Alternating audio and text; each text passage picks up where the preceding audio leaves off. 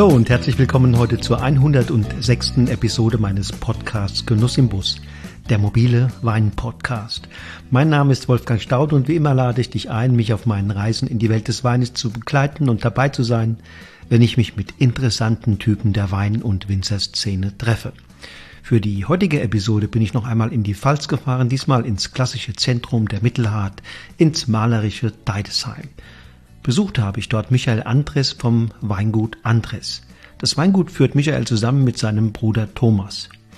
Die beiden sind noch keine 30, sie geben aber bereits seit einigen Jahren so enorm viel Gas, dass sie den Status von hoffnungsvollen Talenten längst hinter sich gelassen haben. Nun wollen sie ganz nach oben. Im Podcast spreche ich mit Michael zunächst darüber, wie es dazu kam, dass er sich für den Winzerberuf entschieden hat. Das war nämlich lange kein Selbstläufer. Im Gegenteil, Michael sieht sich selbst heute eher als Spätstarter. Dann reden wir über die Bedeutung der lokalen Community und welche Inspirationen von der jungen Pfälzer Wein- und Winzerszene ausgehen. Ich frage ihn natürlich auch, ob er sich an den umliegenden Traditionsbetrieben, wie zum Beispiel von Winning oder Reichsrat von Buhl orientiert und welche Rolle Reisen ins benachbarte Ausland spielen. Und schließlich sprechen wir natürlich auch über ein weiteres Thema, das Michael sehr am Herzen liegt, nämlich die nachhaltige, ressourcenschonende Weinproduktion. Nun aber Bühne frei für den Protagonisten der heutigen Episode, Bühne frei für Michael Andres. Los geht's!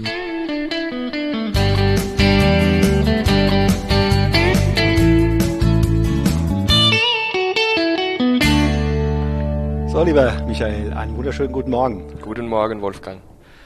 Jetzt bin ich die ganze Zeit hierher gedüst und es hat überall die ganze Zeit nur geregnet äh, und jetzt gerade hört's auf. Ja. Wie ist die Natur bei euch im Weinberg gerade? Also es hat bis jetzt alles geblüht. Es, ähm, also wir achten da ja sehr drauf, dass wir äh, Begrünung haben im Weinberg. Aber man hat jetzt schon die Trockenheit gemerkt. Also es war jetzt, also das Regen, ich habe es gestern mit jemand drüber gehabt, der freut sich eigentlich gar nicht drüber, dass jetzt regnet, weil es warm wird. Aber ich sagte, also ich habe jetzt eine Woche Dauerregen und danach, dass es wieder freundlich wird. Und dann wären wir mit der Natur an sich sehr glücklich. Und ich glaube, das geht jedem Landwirt, ob Winzer oder Bauer, da denken alle gleich. Ja. Wo sind wir gerade hier? Äh, in Deidesheim, ja. Und hier in deinem Elternhaus, ne? Ja, genau. Also wir sind hier bei uns äh, im, im, Elternhaus. Mittlerweile wohne ich hier drin mit meinem, also meinem Bruder. Wir haben zwei verschiedene Wohnungen.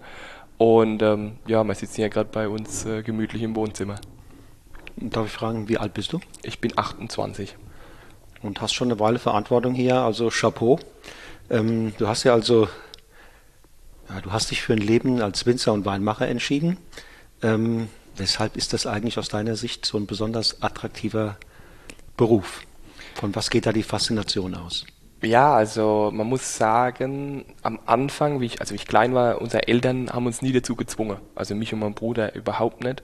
Das war immer so klassisch, man, wenn man auf dem Weingut groß wird, so wie andere Leute hingehen und helfen im Haushalt oder in der Gartenarbeit, sowas bei uns halt, äh, ja, man geht mal mit in den Weinberg Samstag einen halben Tag. Aber das war eher so, was auch nicht schlecht war, so, dass man einfach merkt, okay, äh, man ist ein Teil von, von der Familie und man äh, unterstützt das Ganze, weil wir ein Familienbetrieb sind.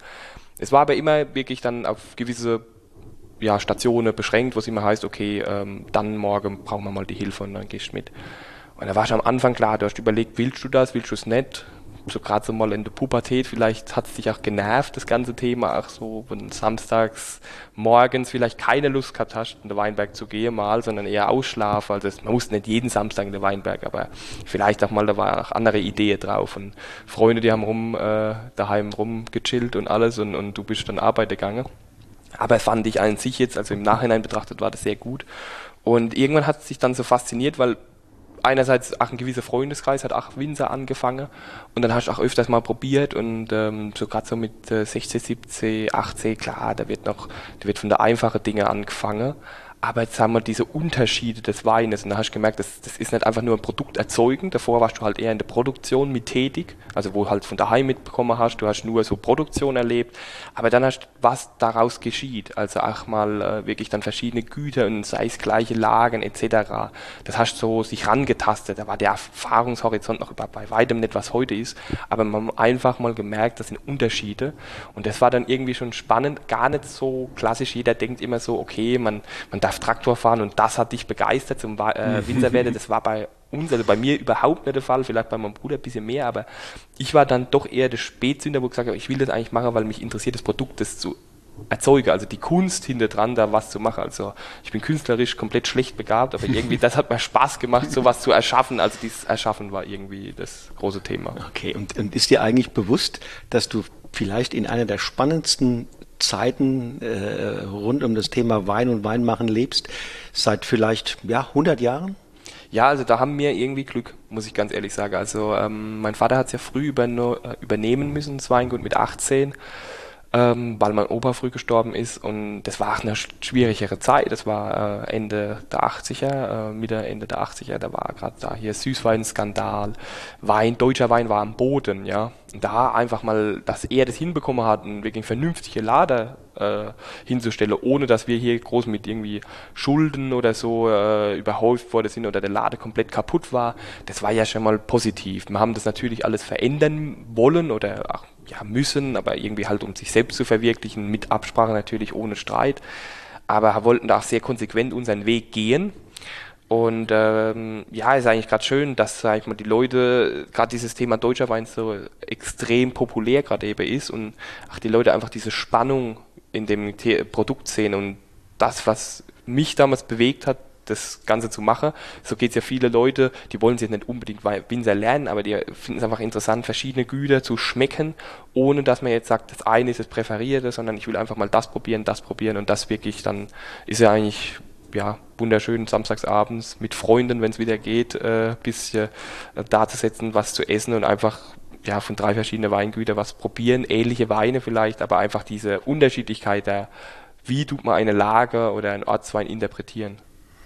Wenn du jetzt mal den Blick schweifen lässt, hier von Deidesheim mal nur in die deutsche Weinwelt, was sind da für dich aktuell so die spannendsten, prägendsten Entwicklungen? Was ist vielleicht sogar davon zukunftsweisend? Was ist zukunftsweisend? Eine schwierige Frage, weil manchmal, also nicht jeder Trend ist auch immer das, was, was dich inspiriert. Also ich würde mal sagen, die Mosel die, die, die steht ja, aber das finde ich wiederum an eine, gewisse Sympathie, mhm. dass sie einfach so klassisch ihre Linie treu geblieben sind und da nicht, klar, da gibt's, es gibt Vereinzelte, die machen äh, was anderes da und das ist auch sehr interessant und wunderbar, aber sag ich mal so die klassischen Betriebe, wo noch immer noch Kabinetts, äh, Spätlesen, Auslesen, also im Süßbereich, da wirklich machen von großer Name bis zu ähm, Geheimtipp. Also das finde ich wahnsinnig spannend und das ist was, wo mich auch immer wahnsinnig interessiert. Und dann natürlich nebenbei noch ist es ganz schön, was in Baden im Bereich Spätburgunder und, und Chardonnay gerade eben abgeht, weil das ist was, wo halt einfach Deutschland, finde ich, wahnsinnig Potenzial auch noch hat, äh, neben dem Riesling. Der Riesling soll als Hauptrebsorte definitiv stehen bleiben. Also bei uns, das möchte man äh, nie, dass der Riesling nicht die, ähm, die Leitrebsorte ist, aber gerade ein Chardonnay und Spätburgunder sind da sehr, sehr interessant. Und ähm, ja, also gerade so, dann, was mir auch immer noch gut gefallen hat, war es Rheinhessen, weil da war, die hatten halt nicht so das Glück wie wir jetzt, also gerade so in dem Bereich, wo nicht mhm. so touristisch ist, wie jetzt mhm. Deidesheim, ähm, die waren früher innovativer, wie es bei uns in der Region war, und haben früher schon Dinge angefangen, diese Herkunft stärker zu zelebrieren, wo wir noch hier bei ja, wo Spätlese trocken noch ein Thema war, haben die schon wirklich gesagt, Gutsortslagenwein und waren da echt weiter und haben da viel gemacht und mittlerweile hat es ja jeder so auch übernommen, was ja auch mhm. Sinn macht, weil mhm. das die Klassifizierung ist als Burgund oder als Frankreich generell. Und äh, ja, also das ist, ja, das sind so Themen, wo halt immer wieder schaust, wie, wie ein bisschen was abgeht. Aber es, man muss auch immer wieder gucken, wie, wie so die Mosel, also äh, mhm. Regionen, die sich null fortbewegen, mhm. aber irgendwie an ihrer Typizität sehr festhalten und das ist auch irgendwie schön. Mhm. Also dich begeistert im Grunde beides. Ja. So dieses der Tradition doch treu bleiben, ähm, ohne jetzt das mit Scheuklappen zu verwechseln. Und auf der anderen Seite hast du Rheinhessen erwähnt, so dieses quirlige, dynamische.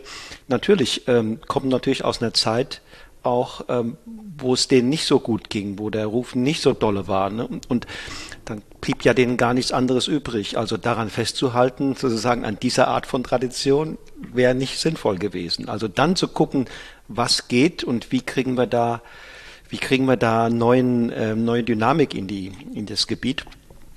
Ähm, Message in a Bottle hat da sicherlich viel bewirkt. Absolut. Ähm, wenn du jetzt mal hier guckst, jetzt auf die Pfalz, was sagst du, was ist hier im Moment das, was dich am meisten hier an, an, des, äh, an dem Leben, an der Szene in der Pfalz äh, begeistert? Ja, die Pfalz finde ich, die macht so, wir haben jetzt gerade eben Message in a Bottle in Rheinhesse gehabt, klar, so wie du es gesagt hast, die mussten auch was machen, die waren äh, auch wirklich ein bisschen unter und es war rheinhessischer Wein, war ja eher für billig bekannt und mittlerweile ist er wirklich, also ähm, steht nichts gegen andere hinterher und wirklich top gewechselt dort. Also habe ja selbst in Rheinhessen ähm, Teil meiner Erfahrungen gesammelt und äh, absolut positiv. Hier in der Pfalz finde ich äh, eigentlich ganz spannend, was hier jetzt gerade eben an der Mittelhart abgeht. Also, also eigentlich unser Gebiet, ohne das jetzt selbst äh, ein bisschen hoch zu jubeln. Aber ich habe also ein sehr guter Freundeskreis, wo gut vernetzt ist, Freu also Freundes- bis Bekanntenkreis kann man sagen, aber wirklich auch im sehr engen Freundeskreis. Wenn du siehst, was da jetzt gerade eben ist, von der eine bleibt ein Riesling noch sehr treu, bis ähm, der andere macht Naturweine von äh, Pinot-Liebhaber. Also ich bin ja sehr, sehr gut befreundet auch äh, mit Weingut Scheuermann, Weingut Seckinger und, und äh, der Jonas, also bei Seginger, ist eher mehr ins Naturgehende und das ist aber so, ohne das jetzt negativ jetzt zu reden, das ist nicht unser Stil, aber es ist so eine Open Box, du probierst das und du äh, sammelst Erfahrungen und du denkst, klar, denkst du, wie mache ich das? Wir wollen eher die Riesling in der Klassik noch haben, aber möchten trotzdem uns immer wieder suchen noch neue Ideen und dann ist zum Beispiel einfach mal hinzugehen, ein bisschen später den Schwefel zu geben, vielleicht niedriger, aber trotzdem darf er da sein, weil wir möchten ja diese Rassigkeit und diese Puristik wollen wir behalten und möchten nicht ins Breitere gehen. Aber das ist sehr spannend dann zu probieren und gleiches auch jetzt beim, äh, beim Gabriel, also bei Steuermann, wenn du jetzt probierst mit, äh, mit äh, Chardonnays und, und, und auch der Pinot, ist auch immer sehr interessant. Aber auch äh, etablierte Betriebe, also mhm. auch was jetzt ähm, mit Christmann und so weiter, die haben auch die Sophia da sehr, sehr coole Impulse gegeben und das ist auch tipptopp. Die macht da auch ihren eigenen Weg und das finde ich auch sehr äh, interessant und spannend. Äh, die Weine davor waren, also ich habe es äh, dir schon mal im Vorgespräch gesagt, ein Achter Edikt, das war für mich einer ein Monument. Der, ein Monument, das war ein sehr prägender Wein für mich und die Lage habe ich dadurch auch noch Liebe gelernt. Ja. Also das war wahnsinnig gut, aber nichtsdestotrotz, was sie jetzt macht, ist auch absolut äh, mhm. interessant mhm. und spannend und da kann man immer rüberblicken und äh, klar, man macht sich immer für sich selbst seine Gedanken, möchte man es so ähnlich, man kann es nie 100% kopieren, deshalb wir Winzer sind ja untereinander mittlerweile sehr offen weil du kannst es nicht. Das ist wie eine Handschrift, das ist nicht kopierbar. Du kannst das nicht fälschen. Ein Keller, die Weinberge, das ist alles, du kannst alles gleich machen, trotzdem schmeckt es anders da. Und ähm, ja, also deshalb, wir reden da ja ganz offen drüber miteinander und jeder macht sich seine eigene Gedanken, wie er es machen will, aber das macht irgendwie so das, das ganz spannend. Und das ist, äh, ach, jetzt hier in Deidesheim junge Güter wie Mehling, wo einfach im Riesling-Bereich auch sich etablieren neben den Großen, aber auch die Großen, die sind auch immer noch. Also ich möchte jetzt nicht hier, dass ich die verbanne hier äh, in Deidesheim oder auch Bürglin Wolf, absolut ein gestandenes Gut und macht wahnsinnig große Weine, wo du immer wieder probieren kannst und gegeneinander dich äh, vergleichen kannst. Und das macht ja Spaß. Also du spielst hier direkt in einer Champions League mit. Es ist sehr schwer, sich zu äh, etablieren, aber das macht irgendwie so spannend. Weil wenn du jetzt hingehst und äh, bist in einem Gebiet vielleicht der Allerbeste, aber gehst woanders dahin, äh, ist schwieriger. Also lieber, ich mag es direkt äh, immer ein bisschen, sagen wir Konkurrenz ein bisschen zu fighten und dann immer dich wieder auszuloten, weil du siehst ja hier direkt, du fährst von Weinberg zu Weinberg ja. in der Top-Lage, ja, siehst ja. direkt nur Top-Arbeit. Du hast viele Sparingspartner, wenn man so will. Ja. Gerade nebendran, wir gucken ja hier direkt von hier aus zum, äh, von Winning und wenn man hier in Deidesheim rumfährt, gibt es viele spannende Betriebe und drumherum sogar in der ehemaligen Ebene. Du hast vorhin ja Niederkirchen erwähnt.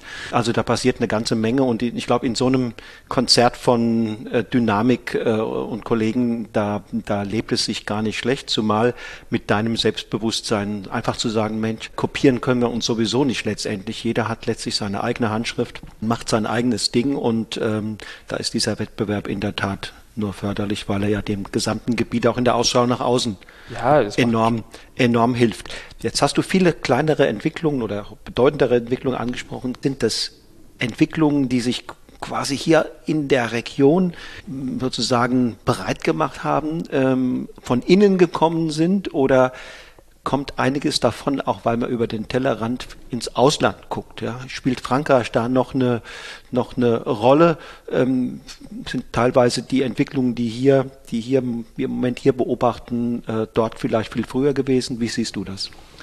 Also das Thema, klar, Ausland ist immer sehr interessant, aber dann ist es weniger wie früher. Es war ja mal eine Zeit lang die neue Welt, war mal so, das hat man so gemerkt, so wie die Sauvignon Blanc so Anfang der 2000er aufgekommen sind und äh, so Cabernets und so, da war ja, glaube ich, da war ähm, das Napa Valley im Bereich Cabernet, ach Gott, jeder fand das, das geil und die waren da schon, schon weiter, aber es hat sich eigentlich gewandelt, also da ist dieses, dieses übertrieben Fette, das will ja kein, also will ja keiner mehr und das passt ja auch nicht zu Deutschland. Also du kannst einfach, ähm, ja, ach ein Bordeaux, aber die sind eher sogar noch eleganter, finde ich, wie im Napa, wobei da gibt es natürlich auch sehr, sehr gute Güter, also, aber jetzt roundabout sind die schon eleganter und da hat man sich dann doch mehr daran in, äh, ja, äh, angelehnt, aber mittlerweile würde ich auch sagen, dass du hast dich auch ein bisschen dann schon gewandelt, also äh, du das ist so typisch deutsch, man muss mal alles ein bisschen so mitmachen, so, ah, ja, hier, und man kann ja auch da noch ein bisschen was machen.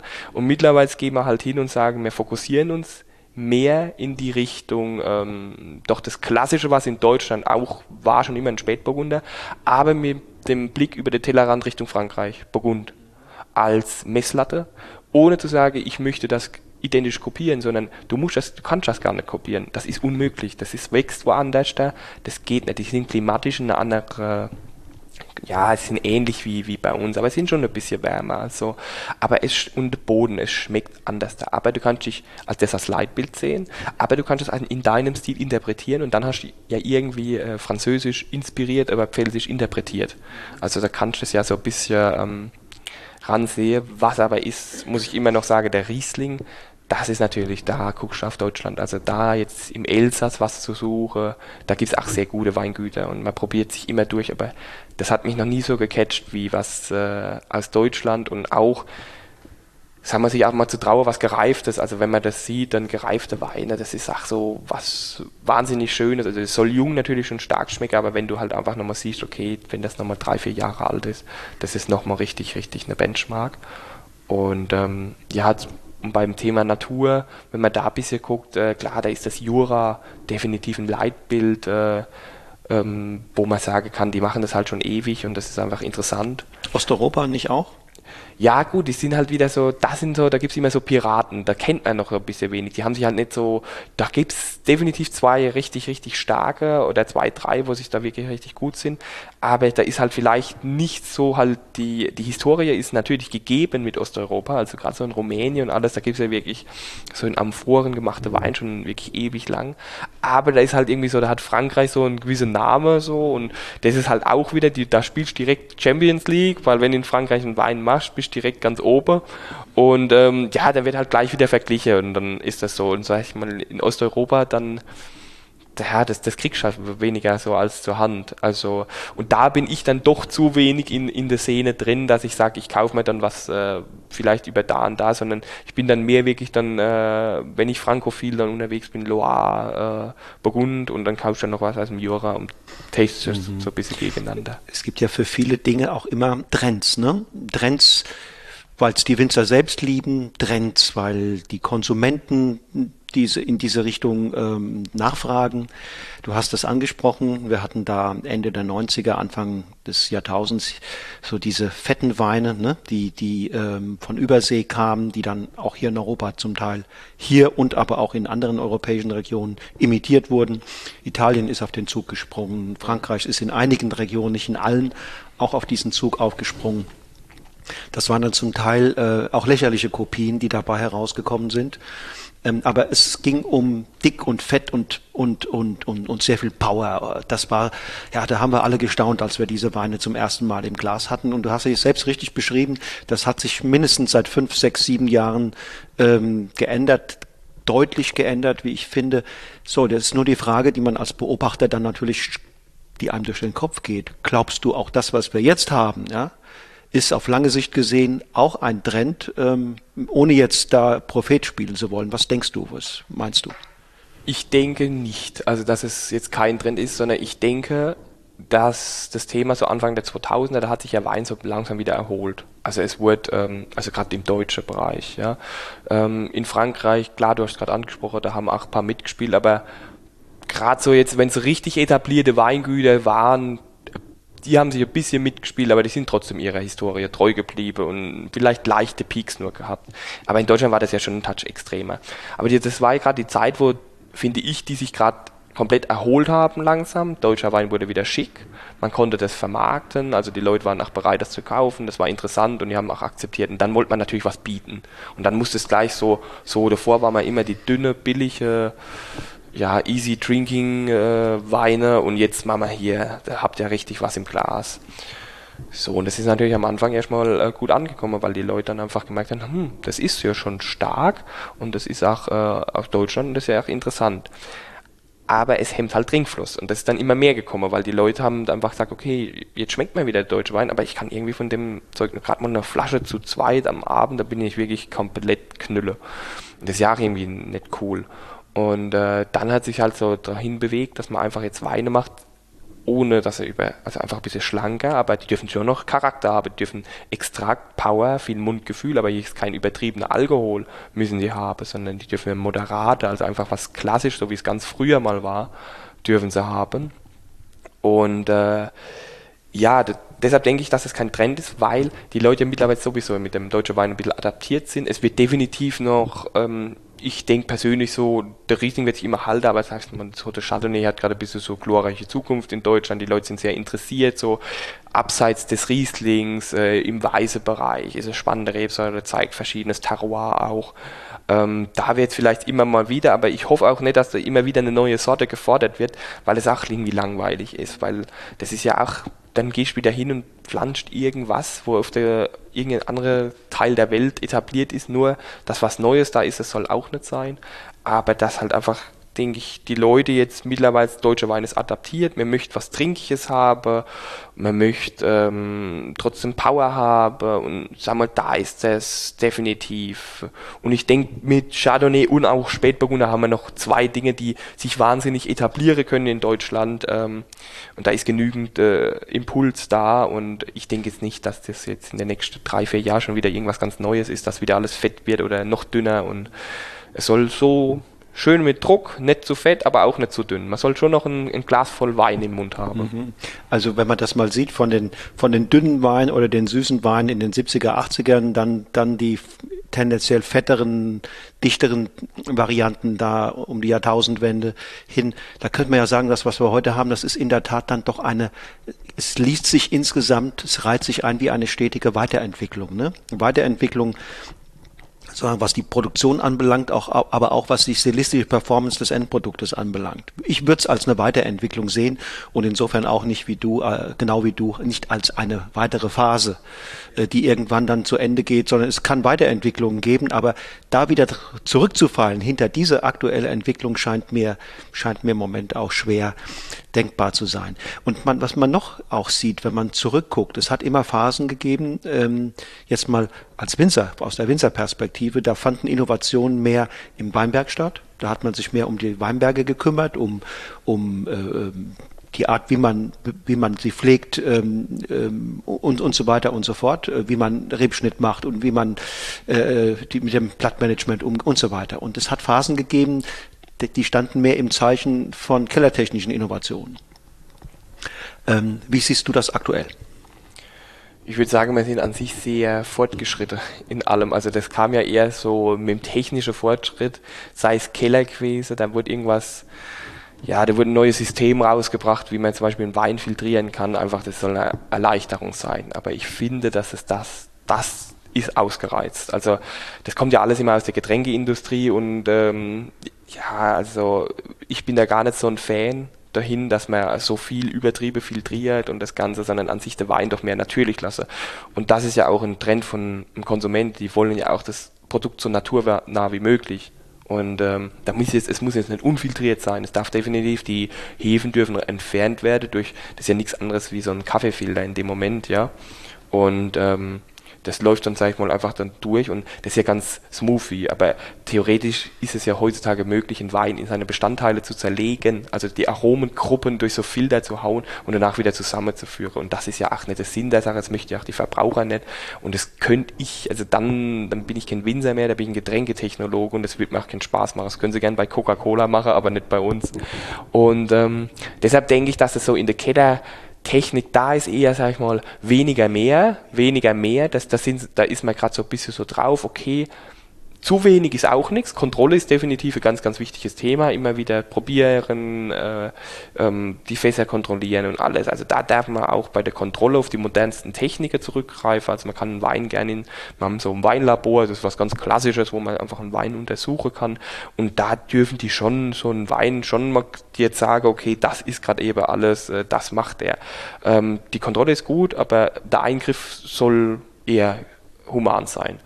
Und im Weinberg würde ich sagen, da ist so, da sind wir ja auch schon technisch so weit fortgeschritten, dass an sich, du kannst noch mehr mit der Maschine machen. Man geht ja eher gerade einen Schritt zurück, dass man eher wieder mehr mit der Hand dann gewisse Arbeiten macht, weil einfach das besser ist. Ich denke einfach die Kombination aus äh, punktuell perfekter Handarbeit und so Arbeiten, die dir qualitätstechnisch nichts bringen, sei es ähm, den Laubschnitt. Also einfach die, die, äh, die Reben zum gewissen Zeitpunkt, irgendwann sind die ja so hoch gewachsen. Früher hat man es dann mit der Heckenschere gemacht, drüber gelaufen.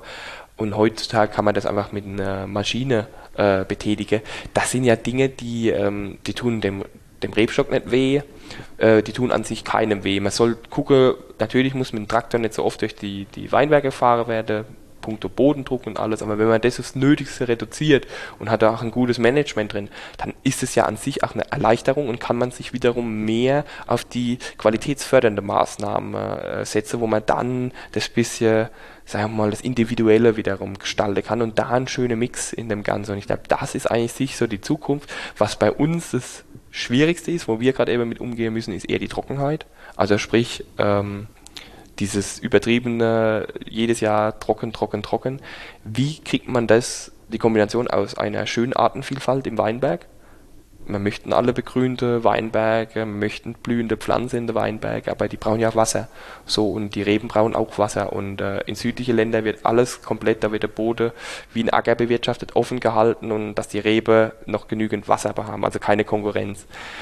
Und das ist ethisch schwierig, also das Ganze zu sehen und äh, wie geht man damit um. Also sei es, dass man ein äh, ganzes Jahr, sprich äh, neun Monate schön große Begrünungen hat. Klar, im Winter friert das ab, aber im Frühjahr und im Spätjahr wirklich blühend ohne Ende. Dann, wenn an sich die Rebe nichts braucht und im Sommer diese drei Monate Wachstumsphase, dass man dann komplett aufbricht. Das sind gerade eben Themen, weil ich finde Bewässerung einfach schrecklich, weil wir gehen hin und holen aus wenn wir Brunnenwasser nehmen, von Generationen, wo nach uns davon profitieren und wir machen ein Genussmittel. Und es kann ja nicht sein, dass wir hingehen und sagen, ich ziehe ja Grundwasser raus, vielleicht auch, dass die Begrünung perfekt dasteht. Dank dir, dass die Natur nicht später, also ist es nicht viel schlimmer, in so, das ist so, so ein äh, intensiver Eingriff, wie jetzt zu sagen, okay, ich habe hier an diesem Standort da muss ich meine Begrünung ein bisschen wegmachen, aber ich kann es mir überlegen, dass ich irgendwo anders der große Grünstreifen einsehe, also dass ich die Verlagerung ein bisschen mache und dadurch auch die Monokultur breche. Also da kann man schon viel machen und ich denke, das sollte man jetzt gerade eben, muss auch jeder Winzer für sich entscheiden. Mhm. Und da ist man gerade auch am Spiele, wie tun wir mit der, diesen trockenen Sommer ein bisschen umgehen können. Und du hast auf diese Dinge eine, eine ethische Perspektive. Absolut, weil äh, du machst Landwirtschaft, ist eine Generationenaufgabe in Weinberge. Wie schön hast du, du hast einen alten Weinberg, der hat dein, dein, dein Großvater gepflanzt und sagst, er hat immer die geilsten Trauben. Andererseits pflanzen wir jetzt auch junge Weinberge, wo ich sage, ich möchte nicht mehr erleben, dass wir den rausreißen. Also, ähm, also der soll klar, irgendwann hat alles ein Ende, also die können auch nicht äh, Jahrtausende alt werden, aber äh, 40, 50, 60 Jahre können die Dinger schon ähm, gut dastehen bei guter Pflege. Und äh, ich möchte es an sich ja, also aktiv möchte ich da nicht mehr beteiligt sein. Ich darf vielleicht noch erlebe, dass ich äh, mitkriege, okay, der wird noch wieder neu angelegt, der Weinberg, aber ähm, Weinbau ist eine Generationenaufgabe und dadurch, dass du, du kriegst Land, das deine Vorfahren sozusagen mal erworben haben oder von ihren Vorfahren geerbt haben, etc. Und du vermehrst das Ganze, du tust vielleicht ein Land wieder zubekommen.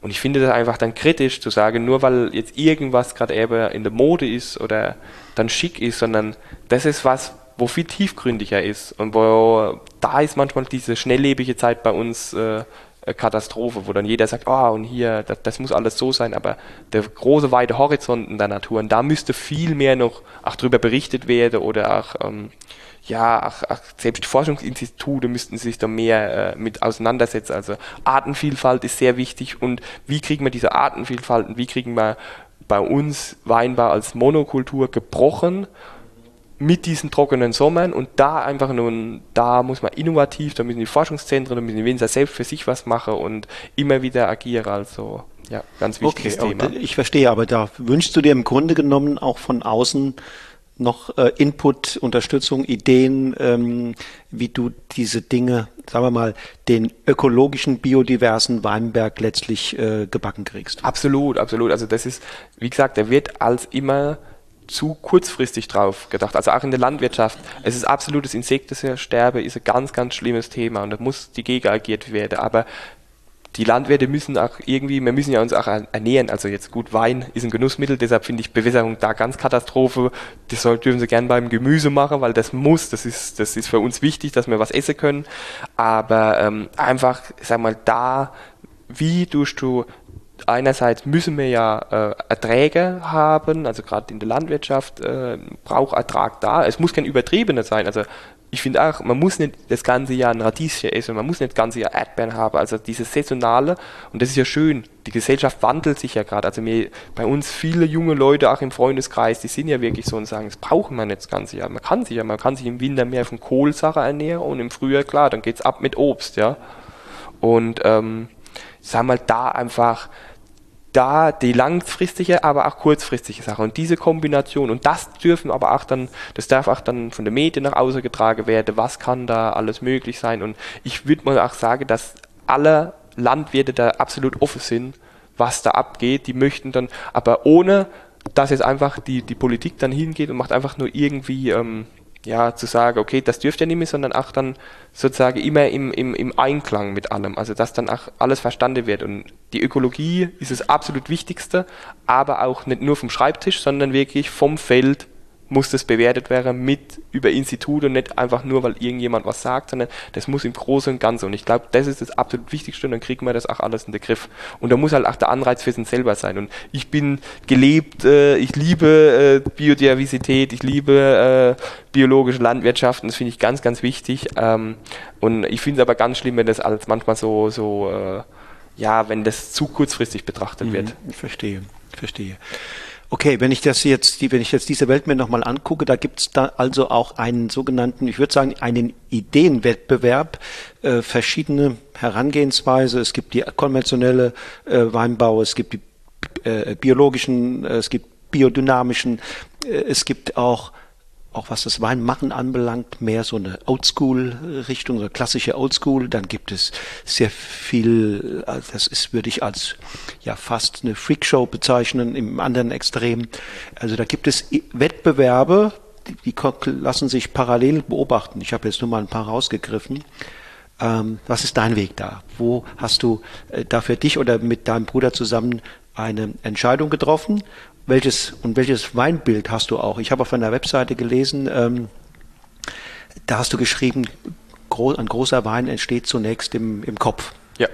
So, da muss es eine Vision geben und dann hast du ein Bild und dann kannst du möglicherweise viele Dinge drumherum so bauen, dass das auch Wirklichkeit werden kann. Also jetzt hier die Frage, ähm, wie ist da dein Approach? Also, du hast ja auch kurz Biodynamie, müssen wir jetzt gar nicht so weit ausholen, weil ich finde gerade eben, was wir ja schon erzählt haben, das war, finde ich, da habe ich ohne jetzt davor irgendwas, was in der Biodynamie alles geht, da dieses Gedankengut finde ich biodynamisch, dass man einfach hingeht und macht sich Gedanken um seine Umwelt. Äh, absolut das Wichtigste überhaupt, nicht einfach nur Regeln befolgen, sondern sich nachdenken, was bewirkt das. Deshalb wir arbeiten biologisch dynamisch.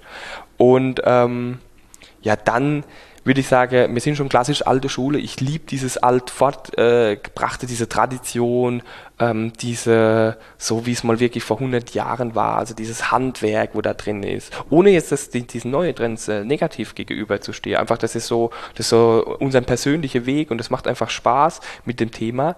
Aber nichtsdestotrotz sind wir immer wieder natürlich man probiert viel, man guckt wieder und, und, man wandelt sich natürlich, aber so für mich einfach das Monumentale, so richtig greifte alte Rieslinge, dieser Stil, so nicht der plumpe Stil, wo man, so, wo man vorher gehabt haben, diese 2000er, sondern wirklich, wir mal, ganz dann, also gehst du zurück ähm, äh, zu, zu ältere Zeiten, wo einfach, da war Rieslinge großes Thema und diese schlanke, die Finesse, trotzdem viel Ausdruck, das ist was, wo uns wahnsinnig fasziniert und dann die verschiedenen Lager herausgearbeitet und das sehen wir uns, also ich würde mal sagen, moderne alte Schule. Mhm. Welche Bedeutung spielt in diesem Kontext der Begriff die, äh, Authentizität? Sehr viel, weil ähm, der macht, äh, der ist, der prägt dich doch, oder? Also wenn du, das ist ja an sich Eigenständigkeit und du musst ja für dich und, und du musst und, und zu dem äh, Wiedererkennbarkeit und alles, also das beschreibt es ja und du musst ja für dich einen ausdrucksstarken Wein machen, hinter dem du stehst. Du, darfst, du bist immer kritisch, ja. Du zahlst immer Lehrgeld, dein ganzes Leben lang. Also den Winzer will ich hören, der hingeht und sagt, das ist der geilste Wein, wo ich je gemacht habe. Also ich glaube, das letzte Glas mein Leben wird das Beste sein, so auf die Art. Also, weil dann immer, weil immer wieder dann hingehst und, und der Gedanke macht, wie kann was besser werden, wie kann was besser werden. Und das, das treibt dich ja auch voran. Und äh, dann einfach hinzugehen und deine Handschrift dann noch mit reinzupacken. Und das ist ja so, das ist auch das Schöne bei, für den Kunde dann, für der, der bei x-beliebige viel Winzer kauft und sich durchschmeckt und einfach sagt, hier merke ich die Handschrift, hier merke ich den Charakter, hier merke ich einfach, die haben die Idee dahinter dran oder da wollen sie hin und ja, finde ich ganz interessant.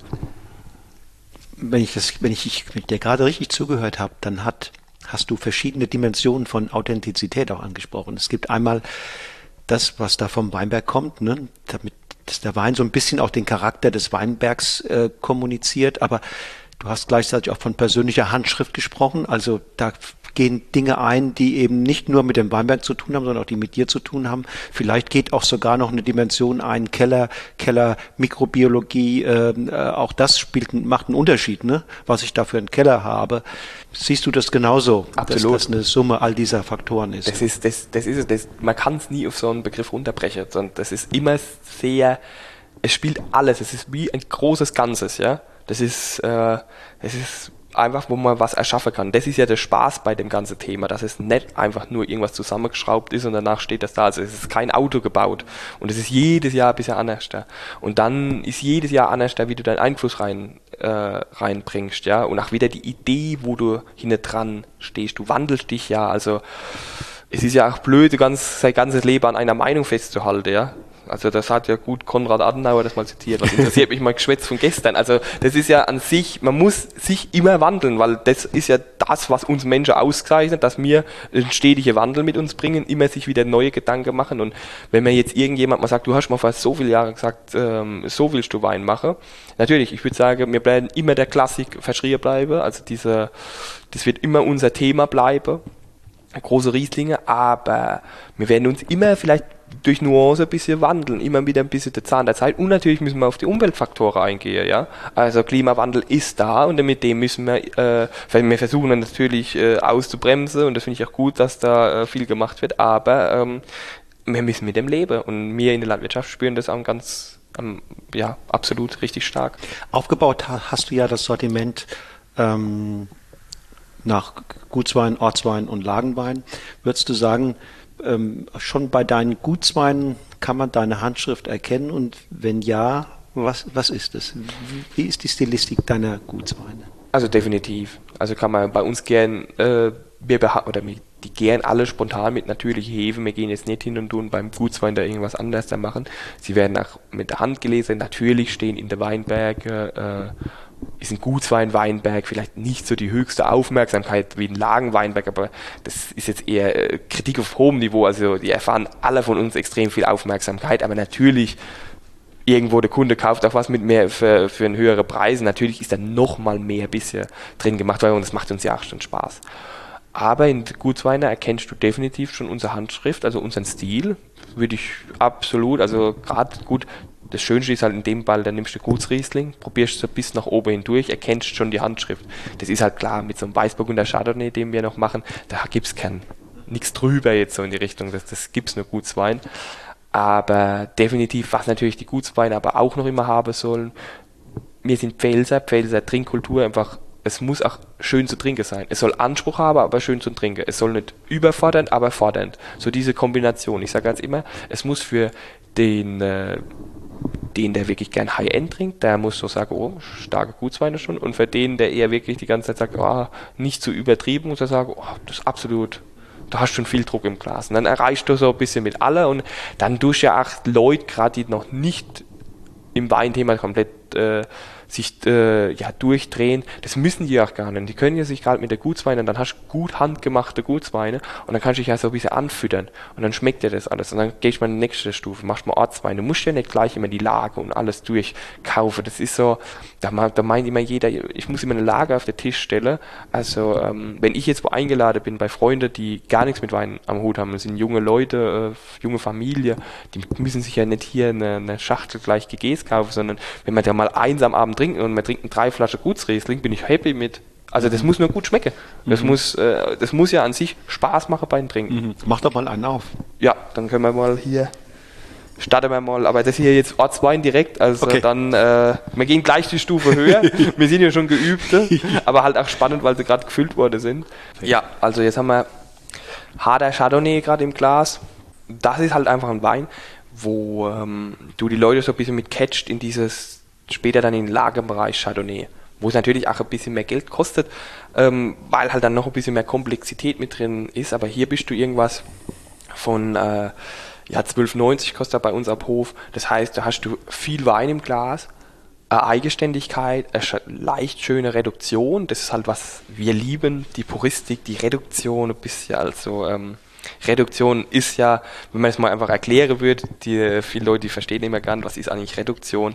Es ist ja ähm, nichts anderes wie so ein bisschen im ersten Moment ist es ein bisschen was Stinkiges, so, ja, äh, so was Verschlossenes. Was auch. Verschlossenes, es hat so ein bisschen was, ähm, ja, einfach was Zunes und reduktiv ist so ein bisschen so stinkig, so ganz leicht, aber das ist, das ist sehr positiv gemeint. Das ist so ein ganz schöner. Bisschen dreckig, ne? Ja, so ein bisschen schöne dreckig. Und das verschließt den Wein ein bisschen und das öffnet sich dann auch über die Jahre oder auch im Glas. Deshalb ruhig karaffieren als immer auch Weine gern äh, von Gutsortslage, wenn die sich ein bisschen verschlossen zeigen. Und das macht aber die Weine wiederum so spannend und das ist auch in Frankreich ja ein bisschen so adaptiert. Und ähm, jetzt mit sowas, finde ich, kannst du mit so einem Wein, catchst du einfach es kostet ein bisschen mehr wie die Gutsweine. Es ist aber noch nicht übertrieben. Und damit kannst du auch ein bisschen sich reintasten in das ganze Thema. Und finde, deshalb finde ich Ortswein ein sehr, sehr spannendes Thema. Reduktion kriegst du mein, äh, über Schwefel oder hast du eine andere, äh, einen anderen also Weg? Wir machen, also der Wein ist jetzt abgefüllt, da hat auch ein bisschen Schwefel gesehen, aber wir gehen einfach hin und lassen sie äh, vom Laubwandmanagement, vom Boden her ähm, sind die einfach, die Weinberg bringt das ein bisschen. Wir gehen ja jetzt nicht hin und tun aktiv Schwefel zuführen, dass wir die Reduktion bekommen. Während, also kurz nach der Gärung oder während der Gärung, das möchte man nicht. Der Wein lag äh, bis Ende Februar komplett ohne Schwefel. Dann hat er eine leichte Gabe bekommen, um sich einfach auch mal zu finden. Dann haben wir ähm, Mitte, Ende April gesagt, okay, das holen wir aus der Barrix, also der Wein gebrauchte Barrix gelegt, holen wir raus geben wir nochmal dann äh, eine Woche oder zwei, zwei Wochen Zeit im, im Fass, also im Edelstahl dann mhm. nochmal, einfach weil das, das ist einfach neutraler wie ein Holzfass, da arbeitet er ja nicht, hat keinen Sauerstoffaustausch. Dann sieht man einfach, stabilisiert er sich, weil im Edelstahlfass ist ähnlich wie in einer Glasflasche, die sind hermetisch abgedichtet und äh, bleibt er oder äh, ist er, verändert er sich nochmal. Und dann hat er sich einfach hat sich schön präsentiert, hat alles gepasst und dann haben wir auch gesagt, okay, dann können wir es jetzt auch abfüllen mit gutem Gewissen, weil so schnell geht es als gar nicht. Das denken immer die Leute, man holt so ein Fass abgefüllt. Also so ein Wein, wenn der bewegt wird, das ist für einen, für den Wein wie so ein Marathon. Also mhm. jede, jede Bewegung, wir versuchen die Weine so wenig wie möglich zu bewegen. Also wir muss, müssen sie einmal im Keller aus ihrer Fässer rausholen mhm. für die Füllung. Und ähm, da sollte immer, es ist sehr ärgerlich, wenn du es rausholst, legst in ein Fass und danach denkst, oh, da muss eigentlich ein ganz anderes mhm. Fass. Deshalb ist die Planung wichtiger wie die Arbeit dort und dann, ähm, ja. Und, und Michael, das Gegenteil von Reduktion wäre dann Oxidation und dann würde der Wein, sagen wir mal, in Fässern, in Fässern liegen, wo, wo er ein Stück weit auch Sauerstoffkontakt hat. Ja, oder du lässt halt einfach, du, ähm, ja, Sauerstoffkontakt, beziehungsweise du füllst weniger bei, also oben das Fass, das Fass ist nicht ganz voll und äh, du gibst einfach zum gewissen Moment nicht den Schwefel. Einfach, wenn du sagst, weil äh, äh, das Fass hat permanenter Austausch, das ist immer aktiv und irgendwann sagst du dann halt einfach, okay, für uns war es dann einfach so, wir wollten noch diese Frische, dieses Reduktive ein bisschen erhalten, haben gesagt, okay, und jetzt kriegt er ein bisschen eine leichte Schwefelgabe, einfach nur, dass er geschützt ist. Nicht übertrieben, nur ein Schutz, weil das ist, wird seit Jahrtausenden gemacht, also ist jetzt nichts, wo man nicht kennt.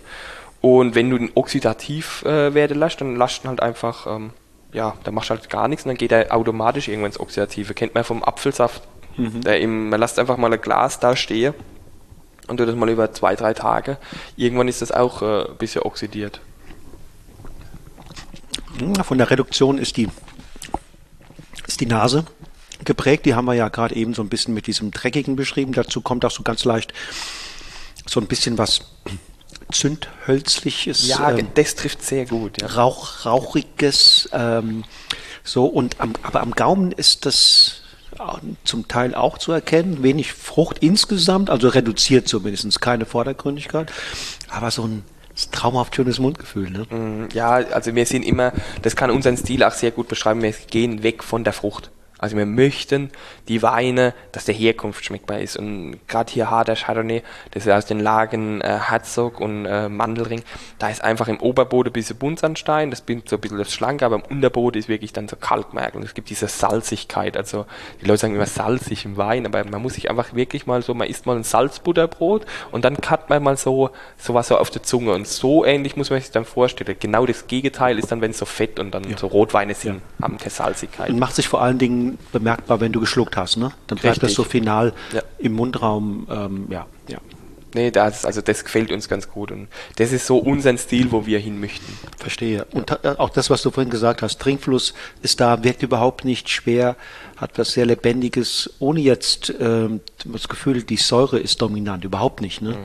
Die ist einfach da drin und schwebt so die ganze Zeit mit, aber die ist in keinem Moment in irgendeiner Form im Vordergrund. Nee, muss ja auch nicht. Aber ein Chardonnay soll auch Säure haben. Also es ist kein Riesling, aber sowas ganz so, das schmeckt wie eine Seife, das, das brauchen wir auch nicht. Also da sind wir schon sehr daran äh, gehalten, immer, dass es trotzdem die Säure hat, nämlich das ist der Rückgrat des Weines, ist die Säure, ja. Und wenn da einfach äh, nichts da ist und es ist ein mächtiger Wein, oder das ist jetzt kein übertrieben mächtiger Wein, aber er hat definitiv Ausdruck und wenn dann die Säure fehlt, dann geht sowas kaputt. Kalk hast du gesagt, ne? Ja, deshalb prädestiniert. Deshalb, wir sind ja in Deidesheim, aber wir haben äh, Richtung Neustadt Hart auch Weinberge und da sehen wir einfach, ähm, da ist Kalk vorhanden und da haben wir gesagt, wie wir die Weinberge vor vier Jahren dazugenommen oder vor drei Jahren dazugenommen haben, haben wir gesagt, okay, dort haben wir die Chance, uns im Chardonnay und im Pinot-Bereich ein bisschen zu verwirklichen, weil in Deidesheim, das lässt uns erstens mal, hier gehört Riesling hin, also Deidesheim, Robertsberg Forst, das sind Rieslingenlagen.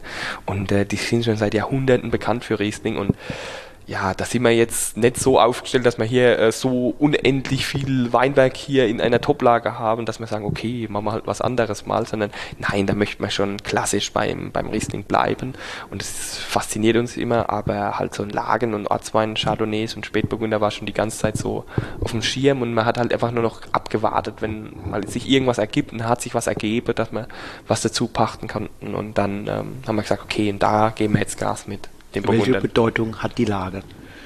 Ja gut, das ist ja Arztwein, aber die Lagen auf der Hart sind für uns äh, schon sehr bedeutend, weil die halt einfach, da ist halt dieses Thema mit, mit den Burgundern. Also es ist einfach, man kennt es ja, Müller-Catois ist ja bis jetzt eigentlich äh, auf der Hart so ein bisschen das Alleinstellungsmerkmal gewesen und ähm, die sind einfach nochmal klimatisch auch anders. Wir sind hier ein bisschen trockener wie die, die sind ein bisschen nasser, die sind äh, ein, bisschen, ein bisschen kühler, also ein bisschen später, einfach so, aber das glaube ich das denkt man gar nicht so, aber hier Deidesheim ist echt nochmal ein bisschen früher. Ähm, denke, also jeder, wo das jetzt hört, denkt vielleicht so, der spinnt, das ist zehn Kilometer mhm, auseinander, mhm. aber. Liegt ein bisschen höher, ne? Ja, aber der, dort ist einfach, das kommt dadurch, wir sind hier sehr geschützt vom Pfälzerwald mhm. und wenn du nach Richtung Neustadt rüber gehst, die haben ein Tal, also vom mhm. Pfälzerwald und da kommt morgens viel mhm. mehr kalte Luft, das heißt, der ganze Bereich, bis er sich aufwärmt, braucht länger wie bei uns. Mhm. Also bei mir sind da mehr ein bisschen Hitzekessel. Mhm. Und ähm, ja, das macht so ein bisschen spannend bei dem ganzen Thema hier. Und äh, die Lage, gerade mit dem Thema Kalk, dass das dort ist, das ist halt einfach für Chardonnay und für Pinots prädestiniert. Also die wachsen auch gut auf Buntsandstein, aber wenn man halt wieder die Leitbilder nimmt mit Burgund äh, oder Südbaden, das sind einfach die kalkgeprägte Weinberge und dann hast du dieses Leitbild vom Kopf, möchtest aber natürlich pfälzisch interpretieren und dann musst du ja schon gucken, dass die Gegebenheiten schon etwas ähnlich sind ähm, und dann machst du es dann mal auf deine Art und Weise. Also du hast doch im Grunde genommen verfügt ihr über einen tollen äh, Schatz, die, dieses, dieses äh, Lagenportfolio. In, in, in Neustadt Hart, hier in Deidesheim, äh, tolle Lagen. Ähm, das ist doch im Grunde die Voraussetzung überhaupt, um das Projekt äh, große Weine überhaupt realisierbar zu machen. Absolut. Also äh, die Herkunft, das ist ja das, äh, wir haben sie ja zwischendrin zu Beginn, wo man auch so sich so viel Gedanken macht über das Ökosystem Weinberg, äh, man möchte es halt einfach dadurch nicht zerstören, weil die Herkunft, wo wächst das? Und wenn ich den Weinberg kaputt mache, dann kann ich es dann nicht mehr produzieren. Und bei uns sind so wunderbare Gegebenheiten. Also äh, es ist sehr individuell, es ist von Lage zu Lage anders, sei es der Boden wechselt, sei es das Kleinklima wechselt. Also das ist auch schon ganz, ganz wichtige Faktoren und das macht so viel Spaß und wir sind so historisch klein parzelliert, dass wirklich, äh, dass da nicht irgendwie große äh, Stücke am Stück sind, sondern wirklich die Unterschiede seit Generationen ja, weitergetragen worden sind äh, und dass das einfach nie verworfen wurde. Und das ist sehr, sehr, ähm, ja, das macht Spaß hier zu sein. Und deshalb denke ich, ist auch unsere Region äh, über jetzt Jahrhunderte schon da oben mit dabei äh, mit dem Ganzen. Und äh, ja, es ist schwierig, sich durchzusetzen, aber es macht absolut Spaß auch damit. Also und wie lange dauert es eigentlich für so einen jungen Kerl auch jetzt äh, so diese Besonderheiten der einzelnen Lagen tatsächlich zu verstehen, sie kennenzulernen, dann auch die richtigen, sich für die richtigen Maßnahmen zum richtigen Zeitpunkt zu entscheiden und mit wie viel, sagen wir mal, Prinzipientreue geht man dann vor und auf der anderen Seite, wie viel Flexibilität ist aber auch von Jahrgang zu Jahrgang, von Maßnahme zu Maßnahme notwendig, um da nicht äh, sozusagen an den Bedingungen vorbeizuarbeiten? Boah, ich würde sagen, man lernt nie aus. Also das ist das absolut Erste. Klar, ähm, es ist so, dass du die ersten zwei, drei Jahre hast man langsam deine ganze Weinberg auch gekannt. Also, das heißt, die einfachsten Dinge. Da weißt der eine, der braucht immer bei der Lese ein bisschen länger und der andere ist so. Also echt so, so, so wie Charaktereigenschaften, wenn, wenn Kinder hast, äh, in die Richtung. Also ganz banale Dinge, wo jetzt jeder denkt, das ist doch nur was Kleines, aber das kann manchmal echt schon irgendwie auf einmal was ganz Großes werden. Also wie gesagt, das ist die kleinen Dinge sind da das Entscheidende. Aber du lernst nie aus und, und das Thema jedes Jahr ist irgendwie anders da und du gehst jedes Jahr anders daran und äh, wir sind in der Zeit vom Wandel, also äh, und äh, ja, also ich würde sagen, du kannst aufs Altbewährte zurückgreifen. Du kannst auch oft mal das hören, was Großeltern oder Vater erzählen, wenn er sagt, hat der Weinberg, wenn es geregnet hat, da, da muss ich mal aufpassen, da, da staut sich an einer Stelle ein bisschen das Wasser oder so weiter. Einfach mal auf so Sachen hören. Ähm, oder der, der eine, der, der braucht eh immer länger während der Lese, weil der ist einfach morgens kühler. Da denkst du am ersten Mal, okay, der steht doch nur ein paar Meter weiter weg wie der andere, aber dann bist du live dabei und dann erkennst du das. Und das ist ganz wichtig, dass man die Erfahrung der, der älteren Generation mitnimmt, aber auch guckt, wie verändert sich es jetzt gerade eben und wie, du kannst den Weinberg schon in die Richtung trimmen, wie du deinen Stil haben möchtest. Du kannst nichts erzwingen, aber du kannst äh, in die Richtung vorgehen. Ja, und das braucht und das braucht auch äh, auch Jahre, zwei drei Jahre braucht das schon, bis die auch mal dich verstehen. Also du kannst schon direkt am Anfang auch richtig große Sache draus machen, aber es ist immer so, das ist so noch, die, die arbeiten vielleicht manchmal ein bisschen so gegen dich, so in die Richtung. Sie vielleicht noch, die denken was ganz anderes und dann gehst du hin und sagst, nee, wir müssen jetzt sozusagen, jetzt wird ein bisschen ein paar Trauben weggeschnippelt, wir möchten hier nur perfekt haben und da war davor vielleicht die ganze Zeit eher auf mehr Ertrag getrimmt und auf einmal, da versteht es noch nicht so ganz, ja. Das kann man aber dann halt durch sehr, sehr, sehr viel Handarbeit kompensieren, aber es ist auch schön, wenn das ein bisschen im Einklang ist und das verstehen sie auch über ein paar Jahre, aber das ist, ja, das ist einfach wie wenn man irgendwie einen überdüngten Garten hat und möchte an sich irgendwie Wildkräuter anbauen. Das geht nicht. Also das mhm. kriegt man auch irgendwann dann mit der Zeit mhm. in den Griff. Mhm. Verstehe. Und ähm, Gibt es auch Unterschiede im Gärverhalten, dass du merkst, der eine Weinberg, der kommt immer super gut in die Gärung rein äh, und der Absolut. andere, der, der, der, ist, der will überhaupt gar nicht. Absolut. Ich glaube, das kann ja jeder Winzer sagen. Also das ist immer der Klassiker. Also gut, klar, manchmal, es gibt immer Ausnahmen, aber du weißt schon, ach, hoffentlich geht er dieses Jahr durch oder ein bisschen schneller und allem. Also die, die, die sind also manchmal sind es voll die Divas, wo man denkt, was geht bei euch ab, Jungs? Also rein auf dem Papier habt ihr super gute Werte, ihr müsst doch an sich äh, äh, die Hefen, die haben, die haben genug Futter, also der, der, der Wein, der steht gut da, er schmeckt gut und alles. Picobello, geh doch jetzt durch und dann. Das ist aber auch manchmal, äh, ja, also früher hat es mal irgendwie ausgelacht, aber viele schneiden auch im Mond die Haare. Ich sage, ach, der hat auch einen Einfluss auf Gärung. Also das, das ist unerschätzbar. Komischerweise, Vater hat es immer schon gesagt, ich habe am Anfang gesagt, Quatsch, Quatsch, Quatsch. Mittlerweile glaube ich selbst auch viel dran äh, an das Thema, aber guckt das auch immer aus einem wissenschaftlichen äh, Aspekt, schreibt, macht da manchmal ein bisschen was auf oder so. Und ja, das ist immer sehr interessant. Mhm. Welche Rolle spielt die Genetik und das Alter der Anlagen? Das ist genauso wichtig wie die, wie da, wo es drauf wächst. Also die Genetik ist im Bereich Chardonnay und im äh, Spätburgunder eigentlich das Thema, würde ich eher sagen noch, weil die, das sind Weine, die, die, da zahlst du so viel Lehrgeld, wenn du schlechte Genetik hast. Der Riesling kompliziert ein bisschen mehr, der, der wird im, im Alter einfach ruhiger.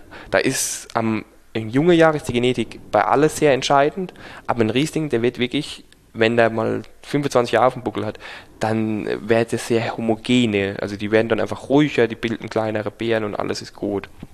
Und bei Chardonnay und Pinot ist das nicht der Fall. Die werden, wenn da schlechte Genetik hast, dann sind die einfach bis ins hohe Alter, wenn die auf Vertrag gezüchtet waren, mal die Klonen, die kriegst du, die kriegst du einfach nicht richtig in die Spur. Also da kannst du wirklich viel, viel machen. Die sind da sehr, sehr äh, sehr, sehr wählerisch in das Ganze. Und Riesling ist da ein bisschen cooler, aber Riesling dafür möchte äh, alte Stücke haben. Also dann schmeckt es dann ganz groß, ja. Man kann auch schon aus Mittelalter was Großes rausmachen, ähm, wenn man gute Genetik hat.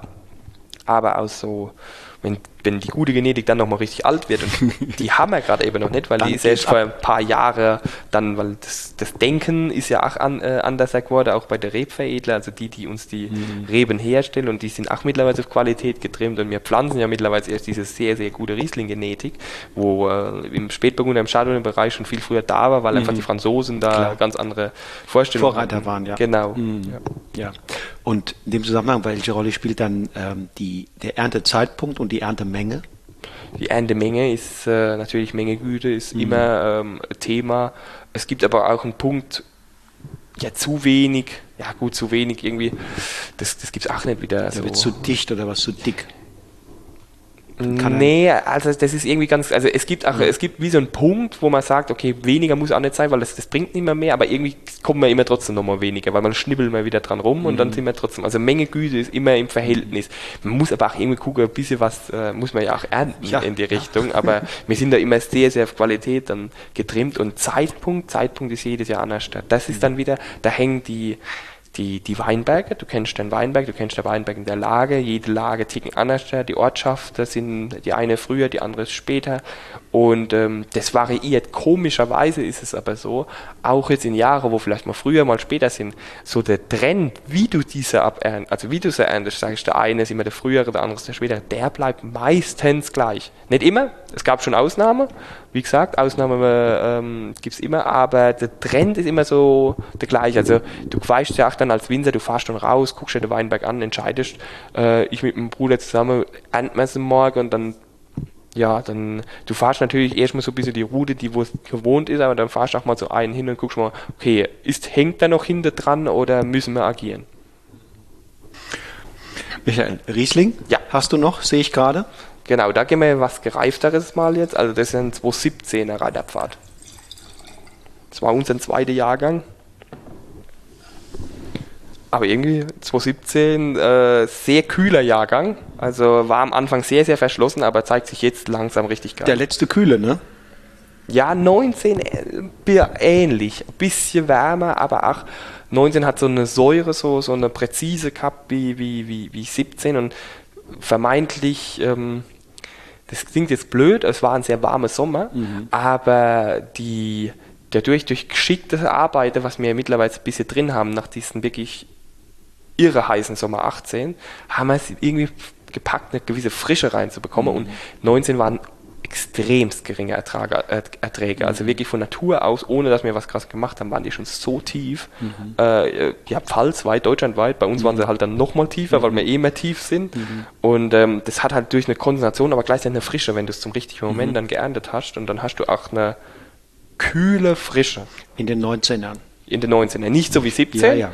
aber es ist kein 18. Es ist, war ein trockenes Jahr, aber mal trotzdem Manche 19er hatten aber, ich weiß nicht, ob es wegen der Trockenheit war, nicht so eine ganz feine seidige Säure. Die fand ich in anderen, in 20 zum Beispiel, ist, ist, das, ist das seidiger, fühlt sich die Säure meines Erachtens schöner an als in, 8, äh, als in 19. Aber das ist nur nebenbei. Das ist auch betrieblich, denke ja, ich viel. also wie achtet man auf Säure? Wir sind sehr Säure liebend, ohne dass es jetzt stören wird. Es darf im, im, im Magen muss es schon alles, also es gibt eine schöne Säure und es gibt eine unangenehme Säure. Aber so wie wir es schon vorhin gesagt haben, für uns ist die Säure ein Rückgrat des Weines und das muss schön dastehen. Ja, da ist richtig viel Zug drin. Ne? Trotzdem wieder das Mundgefühl, was ich selbst sagen, wunderschön, zieht sich wie eine, ein schöner Strich durch. Ähm, total vital, saftig. Und dann hier auch wiederum natürlich andeutungsweise ähm, Früchte, aber auch natürlich sehr viel, sehr viel Kräutrigkeit und, und ähm, wieder das salzige Finale. Das macht auch dieser Boden, ne? Ja, Reiderbad ist an sich ein ähm, Gemisch aus Buntsandstein und Kalk. Also du hast eine Buntsandsteinauflage, ganz große, und da gehen so die Kalkadern. Und zwar, Reiderpfad ist ja Robertsberg, und wenn wir jetzt Richtung Neustadt gehen, wo wir mehr die Kalk haben, dann wird es immer ein bisschen mehr kalkiger und das ist die, dann gehen die Ausläufer los. Das hat man im Deidesheim gar nicht mehr. Das ist so ein Deidesheim begraben. Fast drückt sich das alles mal wieder ein bisschen raus, weil so Deidesheim ist Buntsandstein geprägt. Und äh, ja, im Reiterpfad durchzieht sich das so ein bisschen. Deshalb haben wir so wirklich diese Wärme und dieses puristische des Buntsandstein mit ein bisschen der Spur Druck und Salzigkeit vom Kalk. Und das macht einen wahnsinnig schön. Das ist jung manchmal ein bisschen kompliziert bei dem Wein, weil der ist so, also das ist echt so echt eine Diva, muss ich sagen, Reiterpfad. Jung, wirklich immer und echt denkst, oh, der war so schön im Fass, dann ist er auf der Flasche, dann, macht, dann ist er einfach mal in sich unstimmig. Also er ist schön, er ist druckvoll, aber er ist nicht diese Größe, wo du erwartest, wo du sagst, das muss doch mal mehr sein. Dann gibst du mal ein halbes Jahr Zeit und dann verändert sich das, dann geht er auf langsam, dann zeigt er seine Kraft, dann zeigt er seine Power. Das ist einfach, glaube ich, diese verschiedenen Heide der Lage, bis sich das dann wieder findet. Diva, hast du ja gesagt. Er muss sich erst in, die, in dieser neuen Umgebung, sprich der Flasche, akklimatisieren, bevor er dann sagt, okay, jetzt zeige ich doch wieder ein bisschen mehr von mir. Richtig, also das ist wirklich, aber eine wahnsinnig schöne Lage gereift. Also wenn du äh, irgendwo im Restaurant bist ähm, und, und, siehst einen Reiterpfad gereift, ähm, von, ja, gibt ja x gute Betriebe, die, die da äh, in der Lage was machen und äh, da kannst du normal immer da ist, weißt du, immer eine Bank. Also das ist schon immer. Ich würde jetzt wirklich jetzt eher, wenn ich ins Restaurant gehe, nicht auf 19, sondern so 17, 16, vielleicht gut 15 ist war ein wärmeres Jahr, aber dass man sich da auch ein bisschen reflektiert mit, was möchte man eigentlich haben im Glas, kommt ja auch aufs Essen mhm. drauf an. Mhm. Wie alt sind hier die Reben, mhm. die sind zwischen äh, 20 bis 35 Jahre mhm. alt. Also der hauptgenetische Bestandteil ist über 25 bis 30. Mhm. Äh, einer ist 20, das waren so die ersten dann mit gutem genetischem Material, wo das schon waren. Und das ist aber auch gerade eben, es macht echt, echt Spaß. Also das meiste ist äh, recht alt in dem Ganze. Aber Neben alten Weinbergen müssen wir natürlich auch jedes Jahr ein bisschen Weinberge anlegen, weil du brauchst ja immer, es wichtig ist, du ja. darfst nie äh, aufschieben, weil auf einmal hast du ganz viele alte Weinberge und dann geht mal äh, was kaputt und dann müssen viele neue gepflanzt werden. Das, du musst immer einen mal auserkehren, wo du sagst, okay, jetzt machen wir mal was Junges wieder mhm. draus. Jährlich äh, oder reicht das alle zwei, drei Jahre? Das kommt darauf an, du kannst jährlich aber gerne kleine machen. Also wir sind eher die Freunde von, mach jährlich ein bisschen was äh, und mal immer so einen kleinen oder so, oder du bekommst was dazu und es, ist, es gibt so eine Krankheit, die die Rebe befallen können und dann siehst du einfach, ob da jetzt die Hälfte äh, so ein bisschen die Krankheit haben. Das ist jetzt keine, die sterben da nicht direkt dran, aber die kann einfach, das, die werden es dann nicht mehr ewig machen, so in die Richtung. Das hat man auch mittlerweile raus, wie man dagegen ankämpft, aber halt die alten Stücke sind mittlerweile damit befallen. Und ähm, du kannst durch gewisse Maßnahmen das Leben verlängern, aber wenn du immer hingehst und sagst, ich mache jetzt mal einen Jung, so. Und dann gehst du hin und machst einen Jungen und äh, dann hast du wieder was Junges und weißt du, dann tut sich das ja addieren. Wenn du immer ein bisschen was machst, schwuppsdiwupps, äh, hast du wieder welche, die sind 10, 15 Jahre alt. Und das ist dieses generative Denken. Dass du immer so wieder denkst, du musst dir was machen, weil wenn du gar nichts machst, schiebst du auf für die nächste Generation und dann stehen die da und sagen, oh ja, super. Dann hast du einen, einen gesunden Mix. Genau, ein gesunder Mix, das ist ja. absolut wichtigste. Ja, ja. Ähm, und nehmen wir mal an, die, die, die Unterlagen, die, da ist noch Gesundheit und, und die, das richtige Potenzial da. Äh, kann man dann auch mit Grünveredelung da arbeiten oder ist das eher? Es kommt immer darauf an, also Grünveredelung ist absolut was sehr, sehr Spannendes, ja. Es muss sich immer im Kontrast ergeben, ob die Anlage an sich auch noch Sinn macht. Also ähm, wie, ähm, wenn du was zum Beispiel übernimmst, wenn es von dir selbst ist, würde ich sagen, immer, ja, weil hast du sie auch bewirtschaftet, bist zufrieden mit dir. Wenn du das jetzt von jemand äh, anderes übernimmst, der aufhört, musst du einfach gucken, ist die Rebanlage an sich noch, macht das Sinn oder ähm, weil wenn jeder dritte Stock fehlt, dann muss ich auch nicht grün veredeln, weil dann muss ich ja jeden dritten Stock schon nachpflanzen, also mit einer jungen Rebe. Ja. Wenn ich einen gesunden Rebestand habe, kann ich das gern machen. Mhm. Also und ich habe eine schöne Anlage und alles. Es ist immer so, das ist immer auf die Pflege. Man muss sich das so vorstellen, wenn man jetzt einen Garten hat, man kauft ein Haus es wunderbar gepflegte Garten, dann kann man recht schnell umkultivieren mit seinen Vorstellungen und man hat einfach hinter dran eine Dornehecke. Was macht man mit der Dornehecke? Irgendwie große Freischneider hole, klein mache, Neupflanze und zufrieden sein. Und das ist immer so, so geht es uns auch als Winzer. Du hast manchmal eine Anlage, also wenn es von dir selber ist, ist es ein schön gepflegter Garten, vielleicht nicht mit dem, was du gerade eben für eine Vorstellung hast. Und angenommen, du hast von irgendjemand, der aufgehört hat, äh, was übernommen, der hat es vielleicht am Ende verwahrlosen lassen, dann musst du meist also des Öfteren doch eher ein radikalerer Schritt gehen, weil es einfach komplett kaputt ist. Der Riesling jetzt, da habe ich gerade nochmal einen Schluck genommen. Ähm, das ist jetzt, klar, der ist jetzt auch älter, ist ja 17, ne, ist logischerweise nicht. Aber war der in der Jugend auch geprägt von Reduktion oder tendenziell eher nicht? Auch geprägt. Reiterpfad ist immer eine Lage, die gerne ein bisschen von Reduktion geprägt war. Ähm, es ist ja immer ganz feine Reduktion. So eine, wie sagt man so schön, eine noble Reduktion, ja. also ganz fein ist einfach halt einfach, das gehen wir hin, weil wir einfach ein sehr, im Keller versuchen so wenig wie möglich zu machen und dadurch, dass der Wein sehr wenig, äh, ja, eine Zuwendung, aber sehr wenig Bewegung etc. erfährt und mir jetzt auch nicht äh, oxidieren lassen möchten etc., müssen wir, wären wir auch zu einem gewissen Punkt ähm, ja, macht es auch irgendwo verschlossen und dann öffnen sie sich wieder. Aber ich finde, da steht jetzt zum Beispiel, das ist fast vier Jahre alt, der steht bombastisch da. Ja, absolut, ja. ganz frisch. Mhm. Also der hat, der hat die, der hat das, was man im Grunde genommen braucht, um den, du hast es vorhin mal zu dem anderen Wein gesagt, der den Einsteiger, der den wenig ambitionierten abholt, der sagt auch, hey, das ist richtig gutes Zeug. Mhm. Und die anspruchsvollen äh, Genießer wir kommen hier voll auf ihre Kosten. Absolut. Das ist dieser Spagat, der gelingt. Nee, also mir gefällt es auch sehr gut, aber das war auch so was, also bei so reife Rieslinge, die können auch manchmal in der Delle sein. So 17, ich muss sagen, noch so zwei Jahre war das schon so ein bisschen angereift. Da dachte, okay, es reift jetzt schon. Also so, da war ich ein bisschen auch enttäuscht. So. Aber ich war auch die Erfahrung von unseren Weine, wie sie reifen mit dem Stil, wo mein Bruder und ich machen, war noch nicht so. Wir haben noch nicht so ein, wir haben, hatten noch nichts Altes klar, im Keller. Klar, klar. Und ähm, davor war nur 16 und ja, dann war man so da schon, hm. so und dann aber auch mal wirklich mal weggelegt und alles und jetzt dann, wenn es aufmachst und sagst, boah, richtig schön. Also es hat sich seit diesem, dass es angereift ist nach zwei Jahren, kaum noch verändert. Es ist stehen geblieben, aber in einer schönen Art und Weise. Aber er war wirklich nach einem Jahr eher, war man wirklich eher ein bisschen enttäuscht und das hat uns aber auch dann bestärkt, wo wir dann sagen, ja, das war gut, also das war ein schöner Schritt, ja. Und wenn du das dann auch im Kunde so, ich kann mich jetzt hinstellen, kann jetzt sagen, wenn sie einen 19er kaufen und im Jahr, ah, der ist schon ein bisschen angreift, dann lassen sie mhm. oder dekantieren sie halt, geben mhm. ein bisschen Luft, das wird ganz schön. Mhm. Du hast vorhin ja auch die, die, ähm, deine Begeisterung für die Moselweine äh, kundgetan. Und da haben wir das auch bei einigen äh, sehr guten Produzenten, dass diese Weine nach zwei, drei, vier Jahren so leichter anreifen, so einen leichten Ton kriegen, aber dann entwickelt sich das kaum noch weiter. Ja, ja die, stehen die, die, stehen da und stehen da und stehen ja. da zehn Jahre und so weiter. Das ist bombastisch. Ähm, ja, hochinteressant. Chapeau. Dankeschön. Dankeschön. Hast noch einen roten? ja, genau. Machen wir noch Spätburgunder. Das ist jetzt auch von der Hart, also das zeigt eigentlich ganz auch schön, wo wir eigentlich, sag ich mal, auch im Spätburgunder hin möchten, auch wirklich in diese Eleganz, Frische, aber trotzdem Druck. Nicht zu einfach.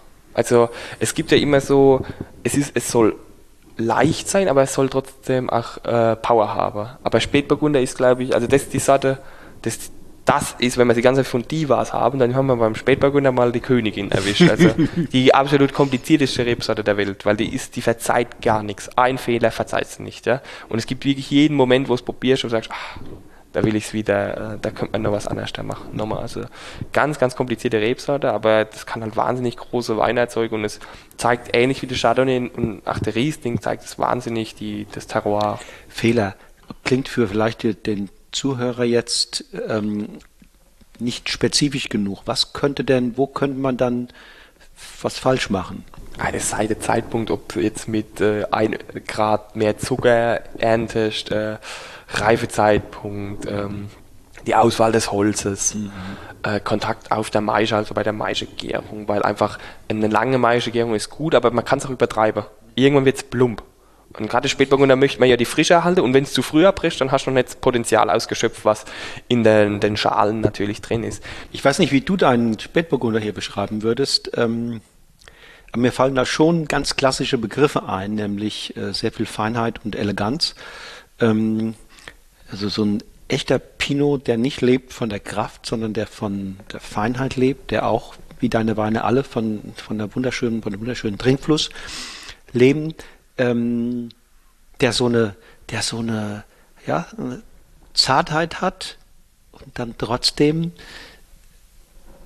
ohne dass man es so direkt merkt, ne? auch Persistenz und eine gewisse, einen gewissen Druck oder eine gewisse Kraft hat. Aber diese Kraft und der Druck, die ist total subtil. Die ist nicht, die ist überhaupt nicht ähm, so im ersten Moment spürbar. Im ersten Moment ist eher diese, diese Eleganz und diese Leichtigkeit, diese Verspieltheit äh, steht im, Mittelpunkt. Wie würdest du ja, du hast eigentlich schon ganz gut beschrieben, würde ich sagen. Also die Spätburgunder sollen es soll nicht zu dünn wirken, es soll definitiv noch Charakter haben am Gaumen, aber es soll trotzdem elegant sein.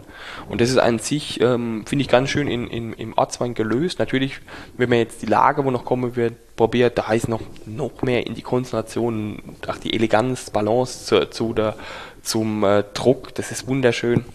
Und hier finde ich, hast du aber so eine schöne Mitte. Also du hast was im Glas, du merkst, es ist ein schöner Rotwein, also da ist Kraft da, aber diese Kraft ist nicht plump, sie ist nicht üppig. Sie ist nicht äh, übertrieben, sondern sie schmiegt sich ganz gemütlich bei dir ähm, am Gaumen und was ja so ist, es verleitet wieder zum nächsten Schluck. Also Michael, an, an welchen kleinen Dingen oder Erlebnissen im Leben kannst du dich besonders erfreuen? Kleine Dinge im Leben. Gutes Essen, Zeit mit Freunden und gute Weine dabei trinken bin ich happy mit. Und mit deinem Bruder hast du auch eine geniale Arbeitsteilung gefunden, Absolut. Oder? Also mir, er ist mehr zuständig für den für der Außenbetrieb, ich mache mehr äh, die Kellerarbeit. Es ist nicht so, dass wir so ein starres Verhältnis haben, äh, wer was macht und wir tun uns ja jeden Tag auf morgens und abends über alles drüber sprechen, wie was läuft im Keller. Ähm, machen äh, teils privat was zusammen, aber jeder hat auch seinen, seinen eigenen Freundeskreis, was auch ganz wichtig ist, finde ich. Und ähm, ja, nee, das ist ein sehr, sehr gutes Verhältnis. Gibt es da im Moment noch in deinem Kopf oder in deinem Herzen Träume oder äh, gibt es Ideen für ein Zukunftsprojekt?